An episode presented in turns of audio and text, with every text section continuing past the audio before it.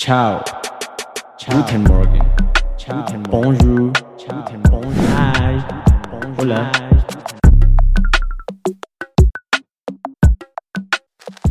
Bienvenidos de vuelta a Poligloteando, un podcast de Teacher Leo, Escuela de Idiomas.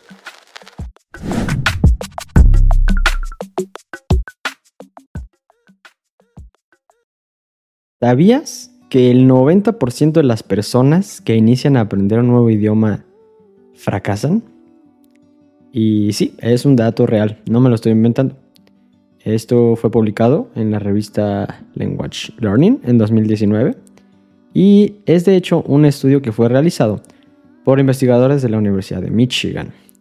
Se basó en una encuesta en la que entrevistaron a mil personas que estaban aprendiendo un nuevo idioma y pues bueno, los resultados pues como ven son impactantes.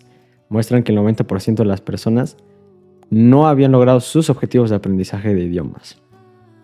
Lo interesante no es esto, sino que los investigadores analizaron estos datos de la encuesta para identificar cuáles eran los factores que podrían estar contribuyendo a pues, el fracaso de las personas. Y uno de los factores que identificaron como importante fue la falta de metas claras y alcanzables. Y por eso el día de hoy les voy a platicar sobre algo que cambió muchísimo mi jornada, de, pues no solo de aprendizaje de idiomas, sino en términos generales de mi vida, pero particularmente hablando de los idiomas. Y que cuando llegan alumnos conmigo a la escuela, alumnos nuevos, es un, es un problema que identifico luego, luego, como un problema general que todos tienen y pues que desde ahí hay que atacar de raíz, ¿no? Eh, pocos conocen lo que son las metas SMART, hoy vamos a hablar de ellas. Y peor aún, algunos ni siquiera tienen metas o sus metas están muy poco claras, son muy borrosas. ¿sí? Entonces, pues bueno, este fue uno de los factores que identificaron los investigadores y por esta razón pues se perdían en el camino y abandonaban su aprendizaje también encontraron que las personas que no se comprometían a alcanzar sus metas tenían menos probabilidades de tener éxito, por ejemplo. O que las personas que no estaban comprometidas con su aprendizaje eran más propensas a posponer sus estudios o a darse por vencidas con el menor obstáculo que se toparan, etc. Pero en conclusión, el estudio nos dice que poner metas claras y alcanzables es fundamental para el éxito. En este caso, del aprendizaje de idiomas. Quienes lo hacen y lo hacen de forma clara, específica, se ponen metas medibles y bueno, todo lo que engloban las metas SMART, que es un acrónimo que, hoy vamos a detallar, pues bueno, tienen muchísimas más posibilidades de alcanzar sus objetivos. Y si bien este fue un estudio que se realizó en los Estados Unidos, seguramente que es aplicable a otras partes del mundo, aunque pueda haber una ligera variedad en los factores que se hayan contemplado. Y pues bueno, un dato a tomar en cuenta, ¿no? Importante. Así que vamos a darle un ojito a esto que son las llamadas metas SMART. ¿Qué son las metas SMART? ¿Para qué nos pueden servir? ¿Cómo las podemos implementar? ¿Cómo podrían estas cambiar mi aprendizaje de idiomas y aumentar mis probabilidades de éxito? Entonces, punto número uno. ¿Qué son las metas SMART? Pues bueno, las metas SMART son objetivos y es un acrónimo que se, se lee de la siguiente manera. Está en inglés, pero la S es de específico, en inglés specific, M de measurable, que significa medible, A de attainable o en español alcanzables, R de relevantes, relevant en inglés, y la T de tiempo límite o límite de tiempo, que en inglés sería time bound. ¿Vale? Este es el acrónimo y cada letra representa pues un factor importantísimo a la hora de desglosar un objetivo. ¿sí? ¿Qué otra cosa quiero yo mencionar y añadir rápidamente aquí? Además de Smart, como un tip extra, agréguenle que sean flexibles. ¿sí? Que no les genere un estrés muy, muy fuerte o muy constante que les aumente su ansiedad. Por el contrario, esto tiene que ayudarles a reducir su estrés y su ansiedad y hacerlos sentirse más contentos, más motivados, más inspirados a seguir con sus metas. Entonces, agréguenle un poquito eso, flexibilidad. ¿Mm?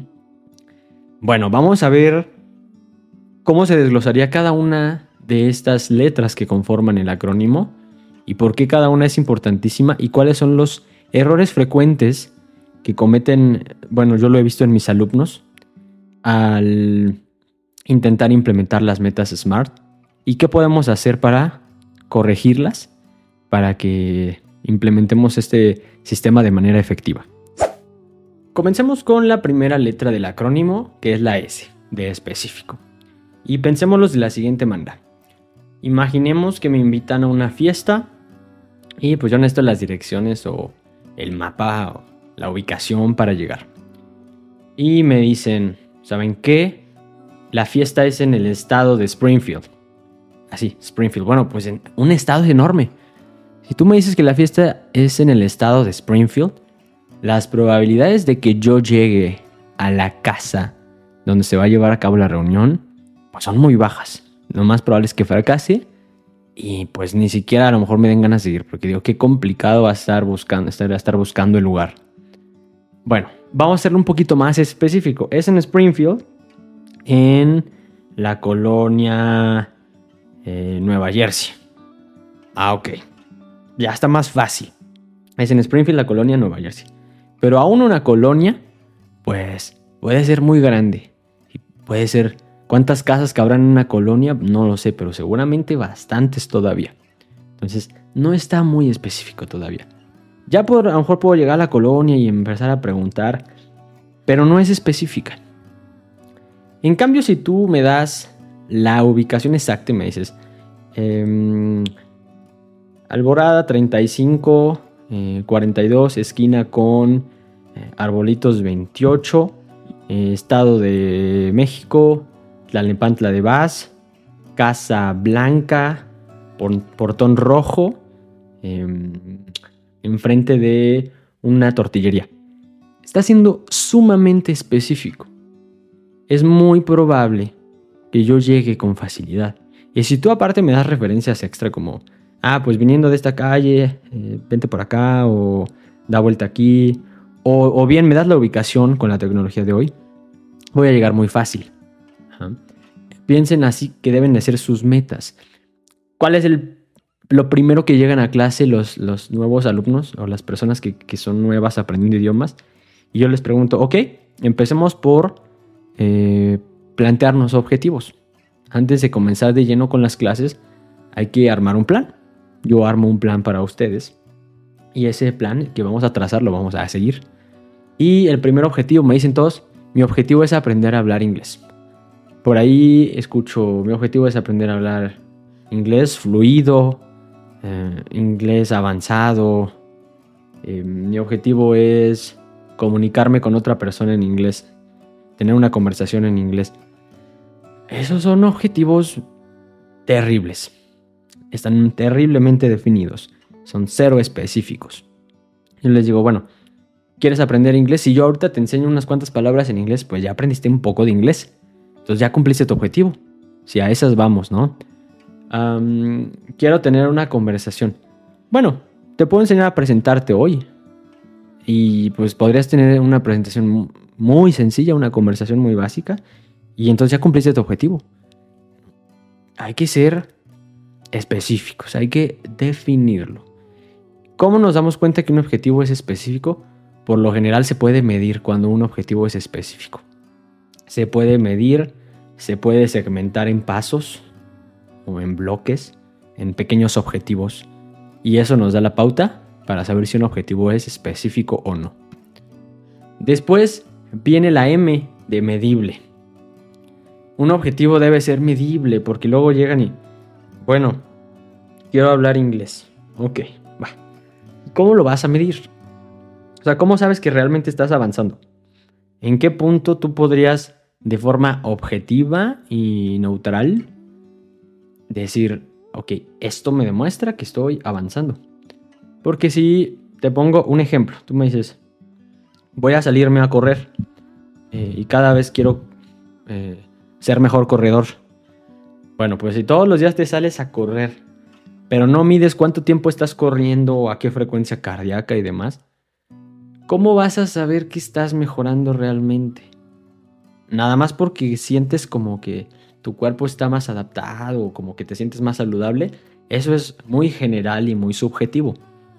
Tendrías que empezar por a lo mejor medir con un reloj o con una aplicación de celular los kilómetros que recorres y en cuánto tiempo los recorres, tu frecuencia cardíaca, ¿no? Y entonces de ahí ir poniendo metas.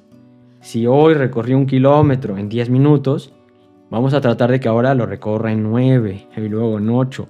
Y eso es una meta medible. Entonces, lo mismo debe suceder con los idiomas. ¿Cómo puedo cuantificar mi progreso? Pues la verdad es que hay muchas maneras. Con números, con palabras, con la cantidad de tiempo que se le dedica a una habilidad del, idioma determinada. Y para esto te puede ayudar tu profesor. Yo les voy a dar algunas opciones. Dependiendo de la submeta, yo podría decirles, una manera de medir es cuántos libros al mes lees en tu idioma meta. O eh, hay unas aplicaciones en las que puedes tú llevar un registro del tiempo de estudio. Bueno, ¿cuánto tiempo estudiaste este mes? Y de ese tiempo, ¿cuánto estudiaste cada habilidad? No sé, a lo mejor este mes estudiaste al final del mes 30 horas, de los cuales la aplicación te indica que fueron 10 horas de listening, 10 horas de reading, 10 horas de speaking, bla, bla, bla. Bueno, eso te va a servir después como referencia. Em, exámenes tipo mock exams de las certificaciones, inglés A1, inglés A2, eh, Cambridge B1. Esos exámenes te pueden servir con cierta periodicidad, ¿no? Este. Mm, tener una conversación en el idioma que estás aprendiendo de por lo menos media hora, a lo mejor una vez a la semana. E ir viendo cómo te sientes, anotar, haciendo notas siendo específicos, respondiendo a lo mejor a preguntas clave que con anterioridad te hagas. Eh, y bueno, son algunos ejemplos. Y estos además se tienen que elegir en función del objetivo, en función del nivel y de muchas cosas. Pero para que se den una idea, así deben de ustedes poder medir sus metas. No nada más como que más o menos sienten que van avanzando. Eso no es bueno. ¿Sí? Vamos con nuestra tercera letra que es la A, de alcanzable. Y eh, con esto de alcanzable, pues me refiero a que una meta realista. Porque muchas veces, y es normal, es normal, no se sientan mal, cuando no tenemos experiencia en el campo de los idiomas, pues no sabemos qué tanto o qué tan poco puedo avanzar en cierto tiempo. De hecho, es muy común. La gente desconoce lo difícil que puede ser aprender un idioma, más que difícil, la dedicación que requiere. Y por eso, desafortunadamente, muchos eh, se comen la, falsa publicidad que hay fuera de aprende inglés como un nativo en tres meses. Em, llega al C1 de 0 a C1 en seis meses. O, cosas así que ves en internet que dices, por Dios, si la gente supiera. Pero esto pasa justamente porque no tienen una idea. Entonces aquí viene la parte de, que sea alcanzable. Hay que hacer una previa investigación si no tenemos conocimiento en el tema y ver, ok, ¿qué sería una meta alcanzable? Si yo voy empezando de cero, por ejemplo, en inglés, mi idioma nativo es el español y mi objetivo es llegar al, nivel A1 en tres meses, yo te diría, es una meta alcanzable. Pero si me dices que empiezas desde cero y que en esos mismos tres meses tu objetivo es llegar a C1, yo te diría, lo siento, te vas a frustrar. lo, vas a, lo vas a votar a la semana. Porque obvio no vas a llegar al C1 en tres meses. Lo veo dificilísimo. ¿Sí? Y si hubiera una remota posibilidad de que alguien lograra eso, alguien que no tiene la menor idea del inglés y que en tres meses llegara a C1, no me imagino la cantidad de horas que tendrías que dedicar al día, diario, durante esos tres meses para lograrlo. Y pues seamos honestos, y esto involucra justamente las metas SMART. Tienes que contemplar tu rutina, tu trabajo, es decir, todo lo que te rodea que puede impactar o influir en que tú logres o no esas metas. Entonces no es una meta lógica y relevante, o más bien alcanzable. Ponte una meta alcanzable. Ok, vengo de cero, en la 1 en tres meses es alcanzable. Vamos a hacerlo así. ¿no? Debe de ser algo que te desafíe, tampoco que sea muy aburrido, que ah, está muy fácil. Algo desafiante, pero posible, alcanzable, realista para que te mantenga motivado, inspirado, sin llegar al punto de ser tan difícil que te frustre y lo botes, ni de ser tan fácil y tan sencillo que pues lo cumplas demasiado rápido. Y entonces pues la meta, pues sí, la lograste, pero bueno, habrá que ver para futuras metas que estemos eh, decidiéndolas de manera correcta. Luego viene la letra R, que es de relevante, ¿sí? La parte de relevancia suele ser un poco abstracta. Para mí, yo siempre les digo, la parte de relevancia hace referencia a la meta y la conexión emocional que tiene contigo y la conexión que tiene con el resto de metas en tu vida.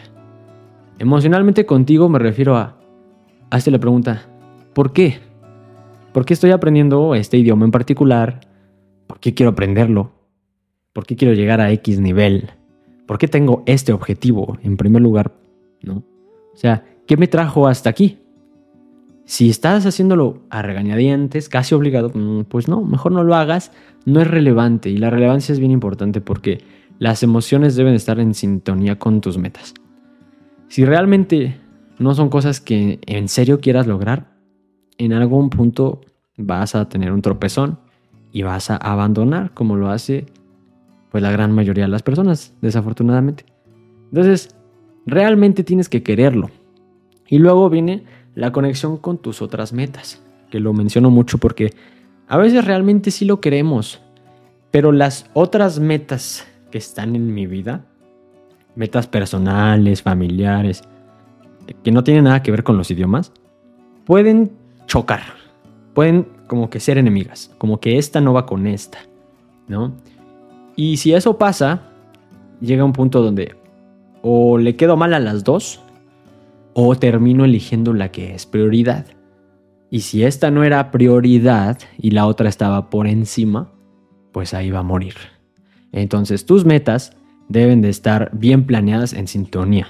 Tus metas personales, familiares, eh, laborales, etc.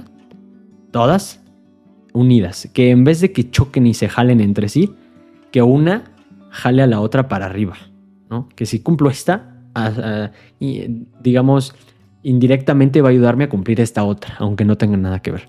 Eso es bien importante en la parte de la relevancia. Y luego la temporalidad, ¿sí? La T, em, lo que es límite de tiempo. Las, las, las, metas deben de tener un límite de tiempo. Si no, pues empezamos a posponer y a posponer y mañana, mañana, sí lo voy a hacer, pero después. Y nunca lo logramos. Entonces, si yo empiezo en enero, por ejemplo, decir, bueno, para el seis meses de, de hoy en seis meses, así cerrado, yo ya tuve que haber cumplido esta meta. Si me paso, o sea, si llegan los seis meses y no la he cumplido, pues ya fracasé, ya fallé. No importa si la hice a la mitad, a tres cuartos, si no la hiciste completa, vayaste. Tampoco vamos a eh, acabarnos psicológicamente por fallar. De hecho, es muy normal. Van a tener muchos tropezones.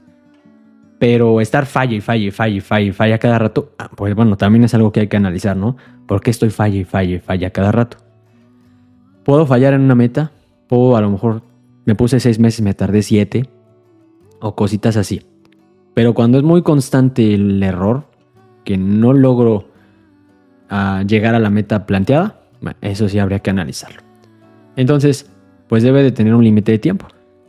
Por ejemplo, si te vas a proponer ah, hacer una certificación en, en, el idioma que estás aprendiendo, bueno, desde antes investiga en internet cuándo son las fechas del examen, cuándo son las fechas de inscripción al examen, cuánto cuesta, Y con antelación, págalo incluso. Para que tú sientas esa presión de, ya lo pagué, ¿no? O sea, ahora me comprometo más porque pues voy a tirar, voy a tirar ese dinero si no lo hago. Y, y si lo hago y fallo, pues el dinero va a seguir ahí yéndose por la tubería. No creo que quieran eso. Entonces hay que tomarlo en cuenta, esta, esta última parte, la T, sea en un marco de tiempo que nosotros nos coloquemos. Entonces, en resumen, recapitulemos. Las metas SMART deben de ser específicas, bien específicas, deben de poderse rastrear, medir, ¿sí? deben de ser alcanzables, realistas, deben de ser relevantes y deben de tener un límite de tiempo. Si mis metas cumplen con estos cinco factores, yo te prometo, porque está comprobado, que la posibilidad de que alcances esas, esas metas, esos objetivos, se va a multiplicar, se va a potenciar por mucho. Y además, en el proceso, antes de cumplirla, pero en ese caminito que vas a seguir, te vas a sentir muy a gusto, muy satisfecho, muy contento contigo. Porque tienes indicadores que a cada paso del camino van a estar ahí al lado y van a ser referencias para ti, motivantes, de que estás avanzando. Y además también, si algo falla, son indicadores que te van a permitir corregir en tiempo antes de fallar. ¿Ok? Esto falló, ¿qué falló? ¿Por qué? Lo analizo, corrijo y sigo. No pasa nada. ¿Sí? Y finalmente, como un tip adicional, lo que les mencioné al principio.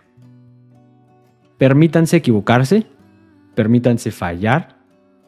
Los errores son la mejor herramienta para el éxito, para aprender. Hay que aprender de ellos. No le tengan miedo a los errores. Equivóquense mil millones de veces. ¿sí? Y permitan que sus metas sean flexibles, moldeables, adaptables. ¿sí? No sean perfeccionistas, se los digo por experiencia personal. Esto puede llegar a tener un impacto muy negativo, em, tanto en los resultados, eh, van a fallar en la obtención de sus metas, como a nivel psicológico. Van a tener un burnout, tarde que temprano, con un estrés terrible, con una ansiedad terrible. Y no es culpa de las metas, sino de que a veces nos vamos al otro extremo, ¿no? Yo estoy en el extremo contrario, en el que quieres que todo sea perfecto, eh, al, al, menor fallo te andas castigando porque fallaste. No, no es así, el proceso no es así. Vas a fallar mucho, te vas a sentir mal muchas veces, te vas a sentir súper padre y súper contento muchas otras, y está bien, es normal. Cuando lo aceptas, es lo mejor. Desafortunadamente yo lo acepté después, ya cuando ya el daño estaba hecho, pero no pasa nada. Un error más grande de lo que me hubiera gustado, del cual estoy aprendiendo. Entonces, añadan este ingrediente para que su fórmula sea óptima y eficiente. Y bien, esto sería todo. Les agradezco mucho por haberme escuchado en este primer episodio. Les voy a traer mucho contenido así, súper interesante, que les va a ser muy útil para todos aquellos que están aprendiendo idiomas y que quieren mejorar su flujo de aprendizaje, eh, su proceso y sus métodos de estudio. Y no olviden unirse a nosotros, no olviden seguirnos, no olviden dejarnos sus cinco estrellitas, comentarios, opiniones. Cuéntenme qué más les gustaría escuchar aquí en el podcast, qué tipo de contenido les gustaría que les trajera. Y vayan a las redes sociales. Vayan a mi Instagram, vayan a mi Facebook, síganme, déjenme like, comentarios, tengo contenido muy interesante también. Ahí pueden encontrar varios posts que he hecho sobre las metas SMART que puede complementarlos. Si visitan la página web eh, también van a encontrar artículos muy interesantes que he escrito al respecto y donde ampliamos un poquito esta información. Entonces, los espero en nuestro segundo episodio. Estaré muy contento de que de que vengan, regresen a escucharnos y de que nos compartan mucho y de que esta comunidad cada día crezca más y más. Sin más que decir, con esto nos despedimos. Escucharon a Teacher Leo de Escuela de Idiomas en el podcast Poligloteando Y cerramos con una frase. Vamos a tratar de cerrar cada capítulo, cada episodio, con una frase interesante, motivadora, en distintos idiomas. Empezamos con español y la frase dice, somos lo que hacemos repetidamente. La excelencia, por tanto, no es un acto, sino un hábito. Aristóteles. Chao.